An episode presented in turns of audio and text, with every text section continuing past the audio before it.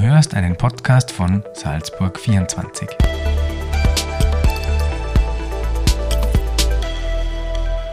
Hallo und herzlich willkommen zu einem weiteren Podcast bei Salzburg 24. Mein Name ist Thomas Pfeiffer und unser heutiger Gast war einst erfolgreicher Manager in der internationalen Wirtschaft, ehe er sich im Alter von 50 Jahren dazu entschloss, Philosophie zu studieren. Sechs Jahre später beendete er das Studium mit dem Doktortitel. Als praktischer Philosoph vermittelt der heute 81-jährige Salzburger den Dialog mit und zwischen den Menschen. Seitdem hat er zahlreiche Bücher geschrieben und besucht, sofern es Corona zulässt, Schulen, um mit Kindern über die Fragen der Philosophie zu sprechen. Herzlich willkommen, Wolfgang Pullmann. Schön, dass Sie bei uns sind. Danke, dass Sie mich eingeladen und ich begrüße Sie auch recht herzlich. Herr Pullmann, im Vorgespräch haben Sie zu mir gemeint, dass Kinder von Natur aus Philosophen sind. Wie genau meinen Sie das? Die Kinder, es ist leider sehr wenig bekannt, äh, vielleicht wissen es jene, die selber Kinder haben in ihrer Familie. Äh, ich habe es damals noch nicht gewusst mit 25 Jahren. Ich habe es dann erst mühsam gelernt. Das Zuhören nämlich. Und die Kinder sind unsere größten Philosophen. Immer schon gewesen. Denn Fragen zum Beispiel, warum gibt es überhaupt etwas? Oder welchen Sinn hat das Ganze? Oder warum bin ich ich und kein anderer? Was ist nach dem Tod? Was ist Leben? Was ist Wahrheit? Was ist Gerechtigkeit? Bin ich frei und verantwortlich für das, was ich tue? Oder muss ich so handeln?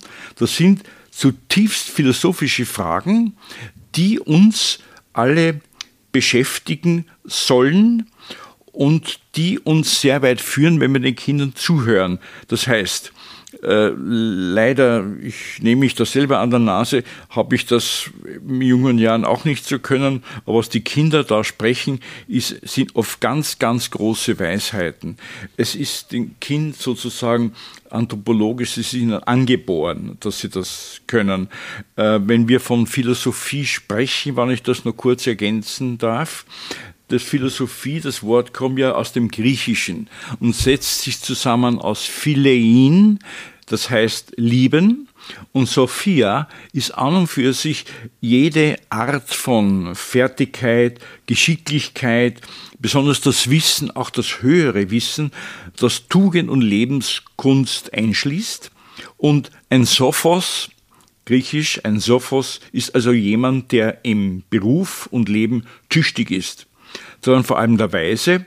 Deshalb eben der Ausdruck äh, oder der Begriff Liebe zur Weisheit. Mhm. Und was können wir oder was können Sie konkret ähm, von den Kindern lernen? Können Sie uns da ein, ein oder zwei Beispiele geben? Es ist sehr interessant. Äh, wir haben äh, festgestellt und in der Lektüre ist das auch nachzulesen, dass Kinder schon im frühen Alter die Fähigkeit haben, abstrakt zu denken. Hm? Also kann es zielführend sein, dass wir, dass, ähm, dass wir durch den Unterricht der Logik die Argumentationsfähigkeit verbessern. Denn Logik kommt ja vom Logos, das mit äh, Vernunft oder Geist übersetzt äh, werden kann. Und wenn ich das noch ergänzen darf, um dann die Frage weiter äh, zu beantworten, die Sie gestellt haben, die formale Logik, es gibt ja verschiedene von die, die normale Logik versteht sich im Anschluss an Aristoteles als Lehre des Richtigkeit des Denkens beziehungsweise des Sprechens und äh, beispielsweise äh, Sokrates sagt, oder wenn wir den Satz hören, wenn alle Menschen sterblich sind und Sokrates ein Mensch ist, dann ist Sokrates sterblich. Also eine ganz einfache Sache für Logik. Nun zurück zu Ihrer Frage, die ist mir jetzt ein bisschen runtergefallen, wie wir den Kindern das.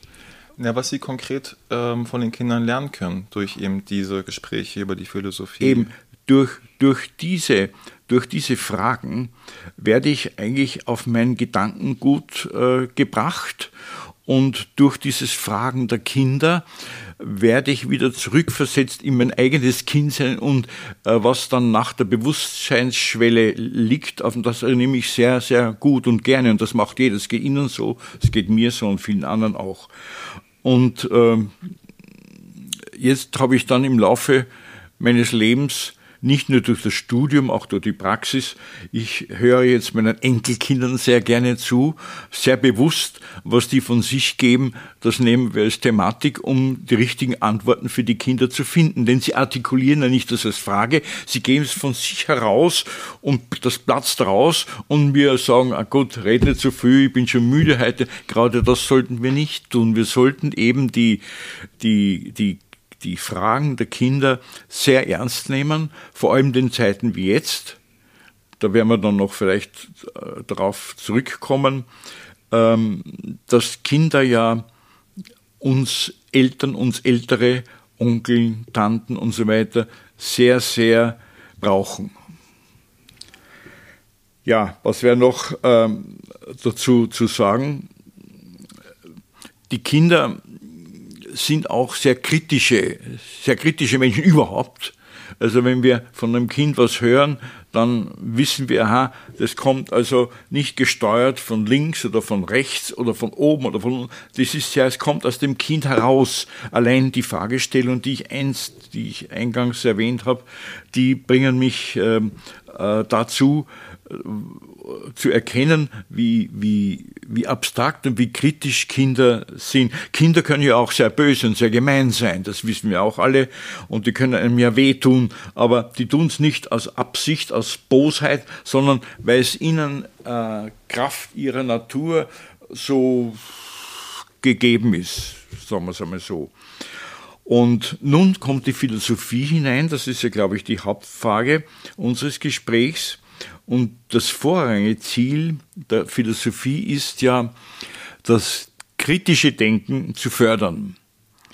Und durch diese Fragestellungen, die wir da äh, austauschen zwischen Kindern, Erwachsenen, ähm, können wir das Kind in seinen Gedanken schärfen. Ich habe mich früher, sehr früh, also praktisch am Anfang meiner Schreibtätigkeit, mit diesen Fragen schon beschäftigt und äh, äh, habe mir dann, äh, so gut es geht, mir diese Kenntnisse immer, ich bin Tagebuchschreiber, alles im Tagebuch notiert genau. Heute mache ich es ja von den Enkelkindern. Früher war es mir nicht so geläufig bei den Kindern und das habe ich dann mühsam, mühselig nachgelernt. Ähm, es ist gut, den Kindern vorzulesen.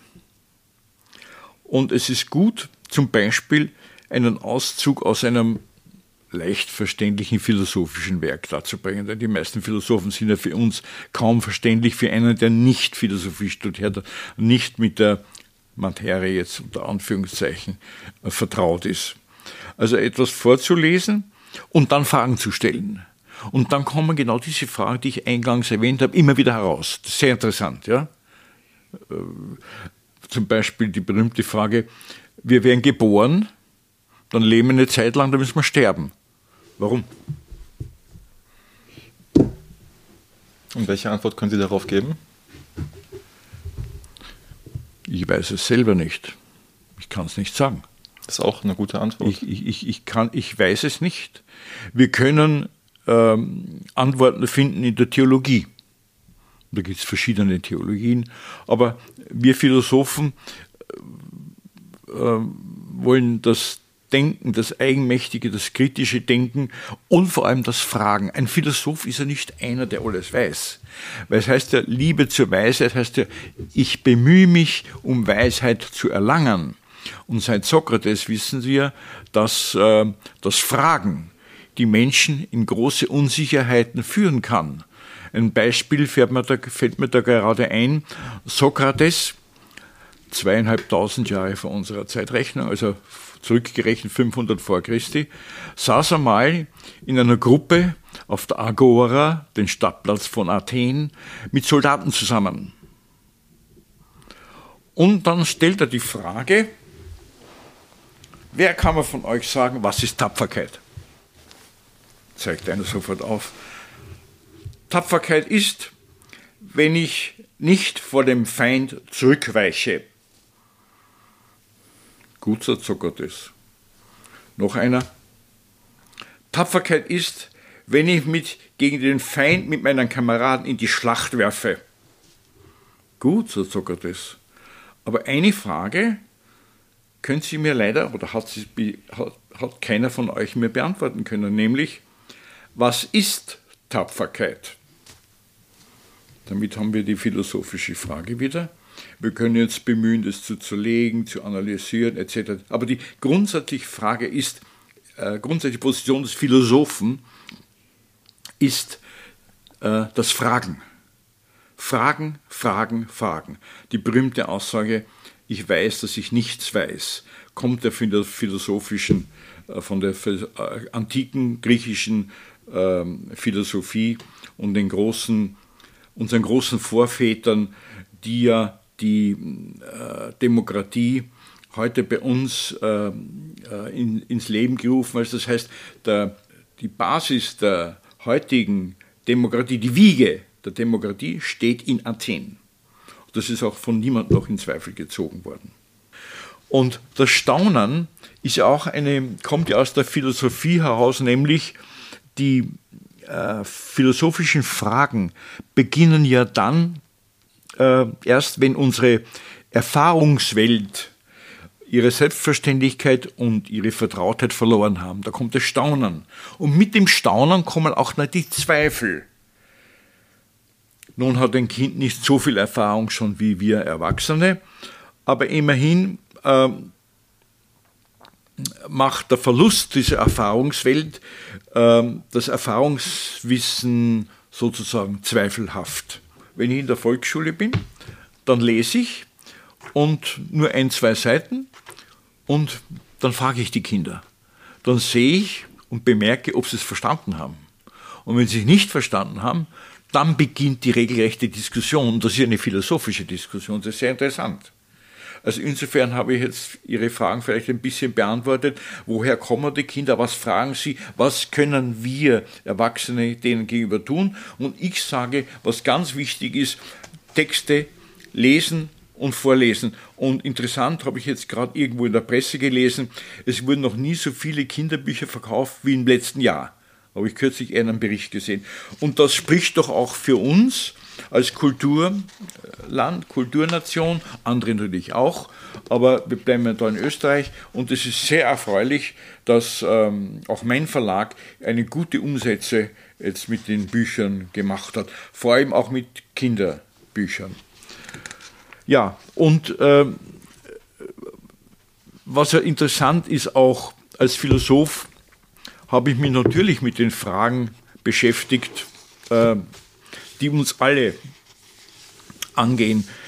Als praktischer Philosoph, das will ich gerne einflechten, ähm, geht es ja nicht nur darum, ähm, was ich da studiert habe, also von der akademischen Basis aus äh, betreibe, sondern ein praktischer Philosoph ist ja einer, der den Menschen mit einer ganz natürlichen Sprache, die wir alle verstehen, Dinge, die oft kompliziert gelagert oder kompliziert erscheinen, äh, in, in, innerhalb Philosoph eines philosophischen Diskurses ins rechte Licht bringt. Ähm, das habe ich beim Eingangsartikel auch geschrieben.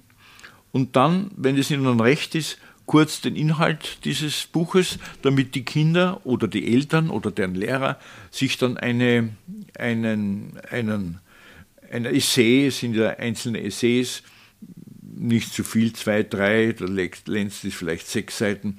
Zum Beispiel geht es hier um die Arbeit und Würde des Menschen.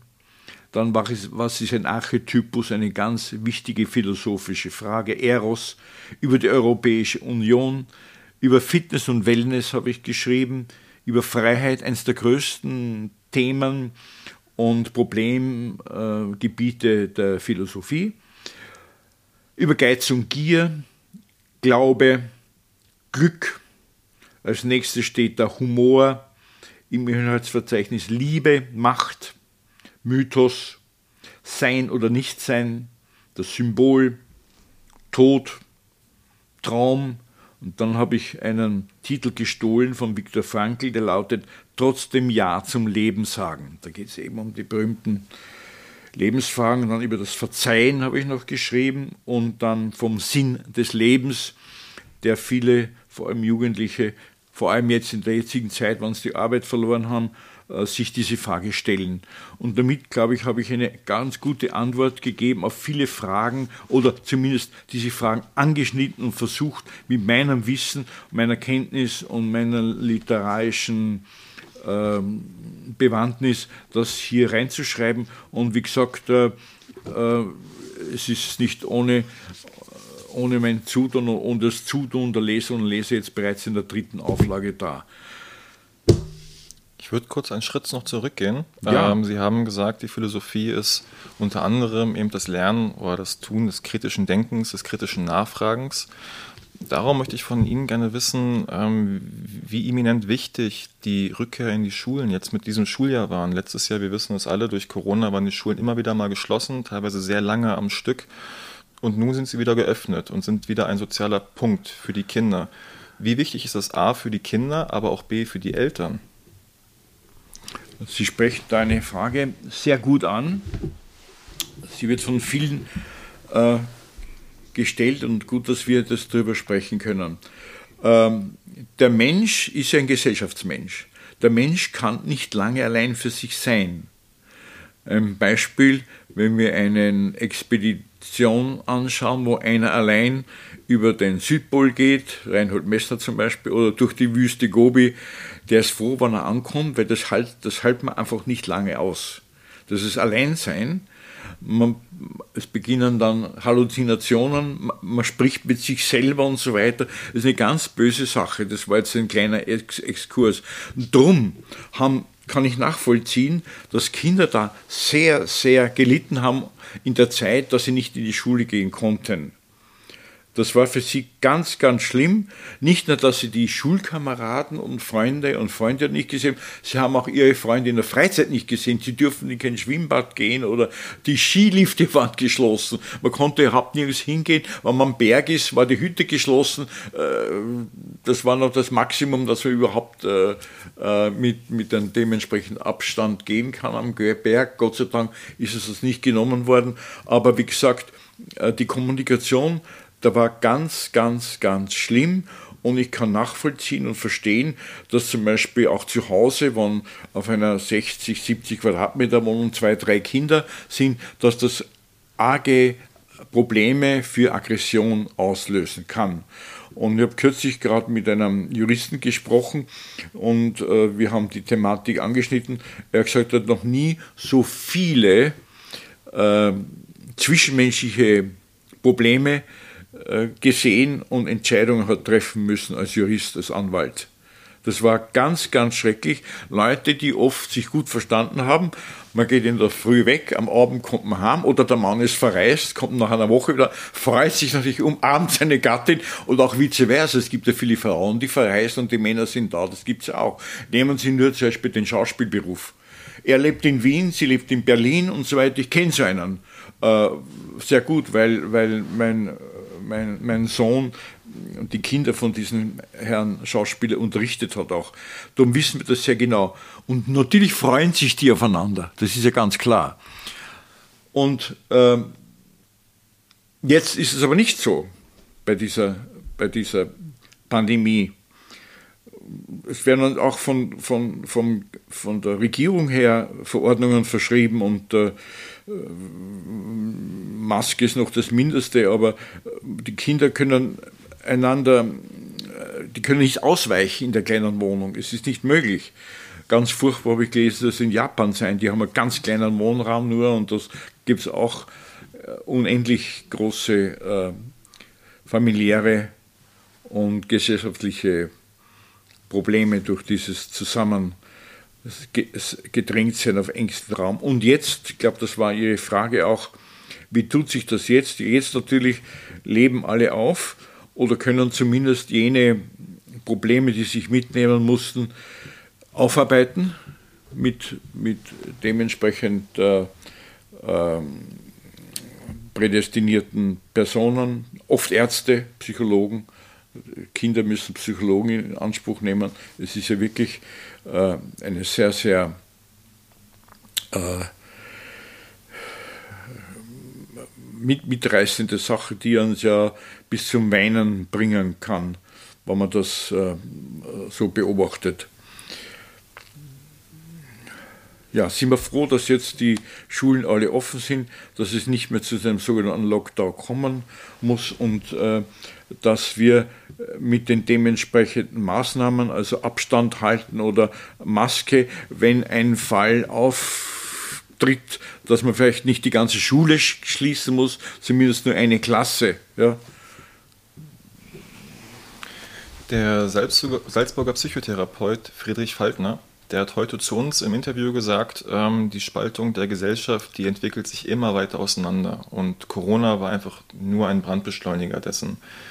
Meine Frage an Sie ist, ähm, welche Rolle können Kinder dabei spielen, dass eben die Gesellschaft nicht weiter auseinander driftet? Können Kinder als Vermittler unter uns Menschen auftreten? Sehr stark sogar. Also die Erfahrung, das kann jetzt nur einer sagen, der erfahren hat, so wie ich, Erfahrungen hatte ich oder Sie vielleicht auch, wenn Sie mit Kindern zu tun haben. Kindern sind, obwohl es manchmal nicht so akzeptiert wird, sind Kinder sind sozusagen der Kit zwischen den Eltern. Wenn die Eltern nicht ganz äh, sich schon äh, ja, entfernt haben, sagen wir es einmal milde, ja, aber die Kinder, äh, das ist unglaublich, kenne ich einige ähm, von Erzählungen her, wie Kinder äh, zur Mama gehen und dann zum Papa gehen. Und äh, Kinder spüren ja, wann was nicht stimmt. Also nicht nur zwischen den Eltern, auch wenn ein Lehrer sie nicht mag oder eine Lehrerin, das Mobbing kommt dann herein, wie wir alle wissen, das ist eine ungute Sache und die Kinder sind dann die Leidtragenden. Aber um Ihre Frage zu beantworten, glaube ich, dass äh, Kinder sind ja unser äh, größtes gesellschaftliches Kapital und wir müssen dieses Kapital auch pflegen. Und es liegt natürlich an den Eltern, dass sie äh, sich kümmern oder zumindest die Partnerwahl kann ja auch mal daneben, ja, zumindest würde ich meinen, die so lange zusammenstehen und, und nicht äh, äh jeden Tag ein äh, kriegsartiges Getöse anzufangen, wenn die Kinder da sind. Ich kann ja mit meinem Ehepartner oder Partnerin äh, irgendwo einen Streit einmal haben. Das ist ja völlig natürlich, dass man streitet. Das ist ganz klar. Nur die Kinder können auch einmal Twist erleben, aber nicht ununterbrochen jeden Tag. Das können ruhig, die können so Kämpfe zwischen Eltern, beim, meistens ist es ja dann beim Essen, ähm, dass das, wenn alle am Tisch sitzen, äh, die können durchaus einmal äh, das mitkriegen, dass der Vater eine ganz andere Meinung hat wie die Mutter, dass es Probleme gibt. Aber à la longue, um auf Ihre Frage zurückzukommen, glaube ich, dass Kindern da eine große, unter Anführungszeichen, Rolle zukommt und die, und die wissen das, die spüren ja das. Ähm, der Herr, von dem ich jetzt erst gesprochen habe, ist natürlich ein sehr berufener und hat natürlich alle Zugänge zu aller möglichen Literatur und äh, auch zur Meinungsforschung und so weiter, die habe ich nicht so, so sehr. Aber ich meine, dass äh, ja, die Wahrheit da irgendwo in der Mitte liegt. Ist das damit beantwortet, die Frage? Ja, die Frage ist ja, ob die Philosophie immer eindeutige Antworten geben kann. Das ist ja auch die andere Frage. Es, ja, ja. es gibt ja da kein richtig oder falsch, wahrscheinlich. Es gibt kein richtig und kein ausgeprägtes Falsch. Diese Philosophie stellt Fragen. sind wir wieder bei der Ausgangsfrage. Die Philosophie stellt Fragen. Und durch diese Fragen, siehe Sokrates, werden sie aus ihrem vermeintlichen Wissen herausgeführt. Aber der Diskurs beginnt dann erst richtig durch diese Fragen. Braucht es deshalb vielleicht ein ganz eigenes Schulfach Philosophie, das sich ausschließlich damit beschäftigt und vielleicht sogar schon in der Volksschule? Das würde ich äh, sehr bejahen. ob es in der Volksschule lehrplanmäßig unterzubringen ist, das weiß ich nicht, vielleicht noch in der letzten Klasse. Aber warum haben wir jetzt in den allgemeinbildenden höheren Schulen die Philosophie nur in der siebten und achten Klasse? Mir ist es noch nicht klar, warum das so ist. Jedenfalls, ich bin ja auch an diesen Schulen unterwegs mit meinem Buch Was darf ich hoffen? Und äh, da erlebe ich einen sehr lebendigen philosophischen Diskurs. Also, um Ihre Frage zu beantworten, die Philosophie umschließt ja alles. Wir haben auf der einen Seite die Psychologie, wir haben die Theologie, wir haben die Medizin. In der, in der Philosophie wird alles, ähm, die Philosophie umfasst alles, ähm, was den, den äh, theoretischen Konsens betrifft und woraus wir dann den praktischen Diskurs ableiten können. In welchen konkreten Lebenssituationen kann uns die Philosophie dann weiterhelfen? Beziehungsweise umgedreht die Frage, wo hat Ihnen persönlich die Philosophie weiterhelfen können im Leben? Die Frage ist natürlich sehr, sehr gut. Und zwar, mir hat die Philosophie äh, dadurch weitergeholfen, dass ich durch mein Studium weiß oder gelernt habe von unseren antiken Vorvätern, wie Leben gestaltet sein kann und wie es nutzbringend sein kann. Und äh, ich weiß auch, wenn ich irgendwo ein Problem habe, wo ich nachschlagen soll. Ähm, und dieses Wissen um die Dinge im Leben ähm, erleichtert mir die, die, die Lösung von Problemen, die auftreten können. Was würde uns Menschen eigentlich fehlen, wenn es keine Philosophie gäbe? Alles. Zum Abschluss habe ich noch eine sehr ähm, offene Frage. Ähm, Herr Prüllmann, welche Antwort geben Sie auf die Frage nach dem Sinn des Lebens? Weil aus meinem Verständnis her ist ja diese Frage die wohl philosophischste Frage von allen, die sich wahrscheinlich jeder mal in unserem Leben irgendwann mal gestellt hat. Warum sind wir hier? Was ist der Sinn des Lebens? Ja, das ist aber eine sehr persönliche Frage.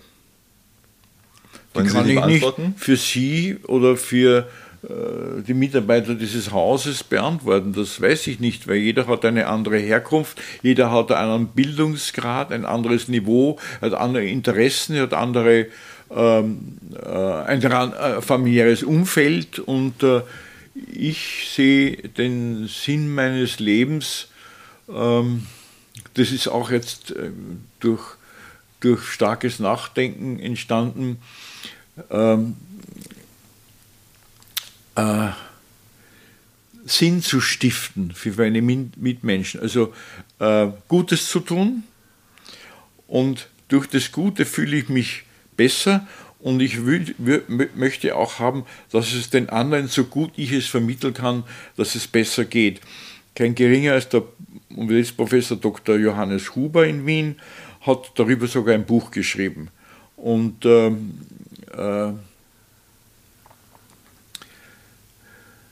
die, die Beschäftigung mit den Fragen des Lebens, ich habe es in meinem Buch zum Teil auch, auch an, ange, angeschnitten, ist jedem, äh, ist jedem natürlich äh, äh von sich aus zu beantworten. Ich habe nämlich bei dem Artikel, meinem Essay vom Sinn des Lebens hineingeschrieben, ich habe immer so eine kleine äh, Ausgangsbetrachtung. Die Frage nach dem Sinn des Lebens ist so alt wie die Menschheit. Sie wird immer dann gestellt, wenn Krisen den Menschen erschüttern, wenn er seine Geborgenheit verliert, kurzum, wenn es ihm an seine Substanz geht. Und der praktische Philosoph spürt den Zeitgeist und versucht eine Analyse unseres Daseins. Das habe ich aus meiner Sicht auch getan. Das ist ja nicht ein sehr schönes Schlusswort, Herr Pullmann. Ich bedanke mich ganz recht herzlich für Ihre interessanten Einblicke und wünsche Ihnen noch einen schönen Tag und viel Gesundheit natürlich. Ich bedanke mich auch, dass Sie mich eingeladen haben. Die Gesundheit ist das höchste Gut. Wir wollen schauen, dass wir gesund sind und aufgrund äh, meiner, meiner Aussage der letzten sind wir nur, können wir, wenn ich gesund bin, kann ich auch andere helfen. Wenn ich selber krank bin, muss ich einmal selber schauen, dass ich gesund werde. Und die äh, die Gesundheit ist ja das höchste Gut und noch etwas, ein ganz wichtiger Satz. Ähm, er ist am Tempel von Delphi oben am Stein eingehauen, ja. Der heißt auf Griechisch Gnotisauton. Das heißt, erkenne dich selbst glaube ich, ein ganz wichtiger Satz, den ich Ihnen vielleicht noch mitgeben darf, nicht nur Ihnen persönlich, als anderen Menschen, mit denen Sie zusammenkommen. Und äh, manche Diskussionen kommen darauf hinaus, äh, dass man, man schaut, was, was, was habe ich eigentlich da jetzt zusammengeredet? Was war das nicht der Unsinn oder was? Und dann sagt einer, ja, schau mal, was, wer bist du eigentlich selber? Und äh, äh das, der größte der, der, größte Gewinn liegt oft im minimalen, in der Mini, im minimalen Konsens. Und diese Frage gebe ich euch gerne mit nach Hause. Könnt ihr euch ihre Gedanken drüber machen. Vielen Dank fürs Einschalten. Bis zum nächsten Mal. Ciao.